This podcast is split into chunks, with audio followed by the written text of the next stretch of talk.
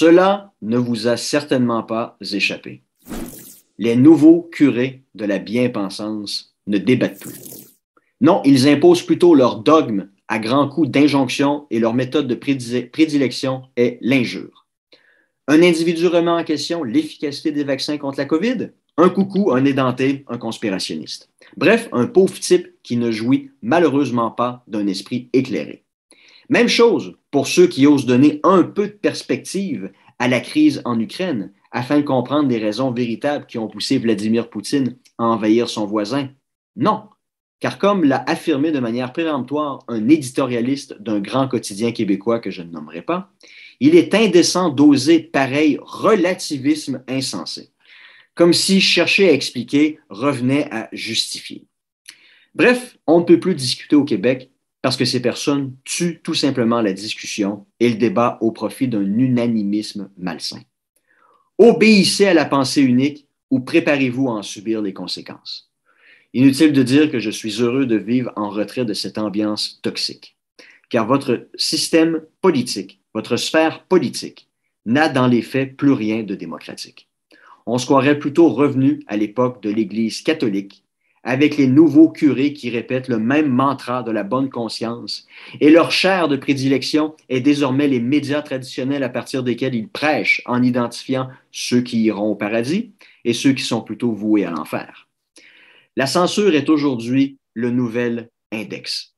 Si eux ont le droit de jouir d'un droit total et sans restriction à la liberté d'expression, parce que le message de sécurité est évidemment le bon, les autres doivent plutôt être surveillés de près. Pour preuve, aussitôt après avoir annoncé son intention de relâcher la censure sur Twitter, Elon Musk s'est vu menacé de voir sa nouvelle acquisition être assujettie à un ministère de la vérité. Oui, mes amis, car il y a une seule vérité et nos curés veillent au grain pour que rien ne vienne la contredire. Car cela va encore plus loin dans les universités où les professeurs et les étudiants préfèrent maintenant s'auto-censurer afin de, afin de ne pas avoir à subir les conséquences de leur dissension.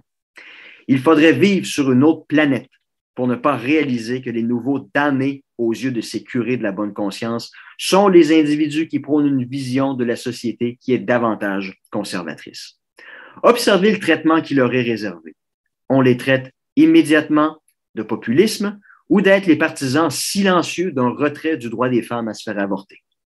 Comme à l'Église, on diabolise son adversaire par tous les moyens pour effrayer les gens qui pourraient se laisser tenter par ces vilains, un peu à la manière des papes de la Renaissance, qui commandaient aux artistes de l'époque, comme Raphaël ou Michel-Ange, des œuvres dont l'objectif consistait à terroriser leurs fidèles afin de les maintenir dans le droit chemin.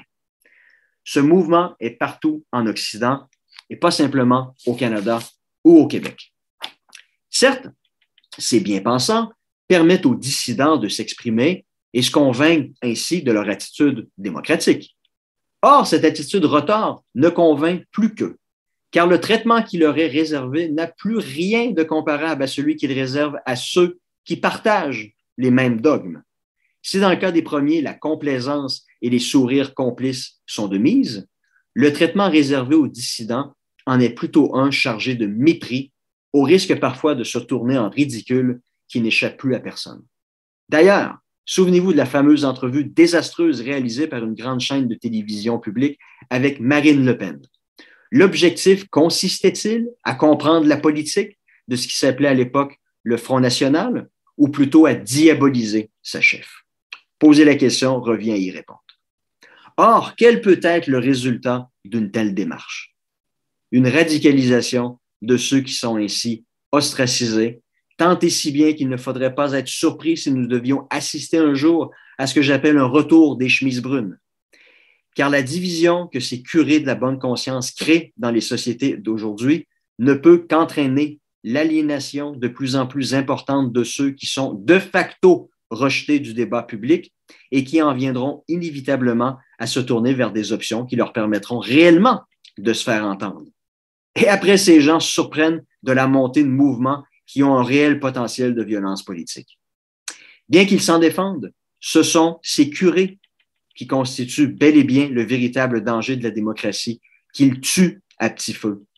Car en se murant dans le déni, et en excommuniant les gens qui ont des opinions divergentes, le risque de, de dérive est bel et bien là. Et ils ne se rendent pas compte que les idées qu'ils ont aujourd'hui face à eux sont pour le moment, du moins, parfaitement convenables et absolument respectables. Mais pour combien de temps est-ce que cela va-t-il encore durer?